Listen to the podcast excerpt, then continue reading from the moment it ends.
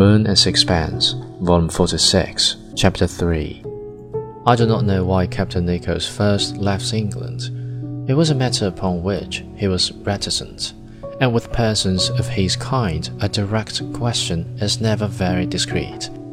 He hinted at undeserved misfortune, and there is no doubt that he looked upon himself as the victim of injustice.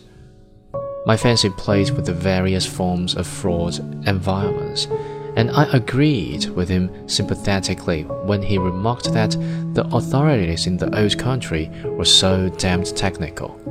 But it was nice to see that any unpleasantness he had endured in his native land had not impaired his ardent patriotism. He frequently declares that England was the finest country in the world, sir, and he felt a lively superiority over Americans, Colonials, Dagos, Dutchmen, and Kanakas.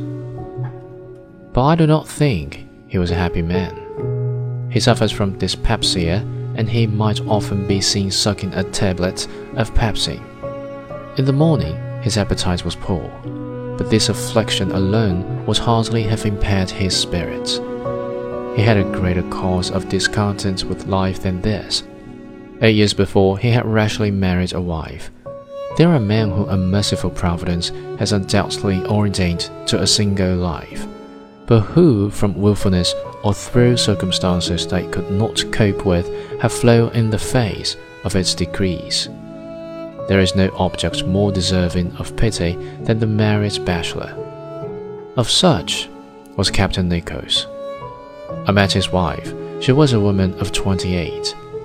I should think, they're of a type whose age is always doubtful, for she cannot have looked different when she was 20, and at 40 will look no older. She gave me an impression of extraordinary tightness. Her plain face, with its narrow lips, was tight. Her skin was stretched tightly over her bones. Her smile was tight. Her hair was tight. Her clothes were tight, and the white throat she wore had all the effect of black bombazine. I could not imagine why Captain Nichols had married her, and having married her, why he had not deserted her.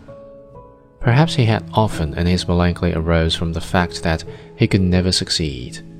However far he went, and howsoever secret a place he did himself, I felt sure that Mrs. Nichols inexorable as fate and remorseless as conscience, will presently rejoin him. He could as little escape her as the cause can escape the effect.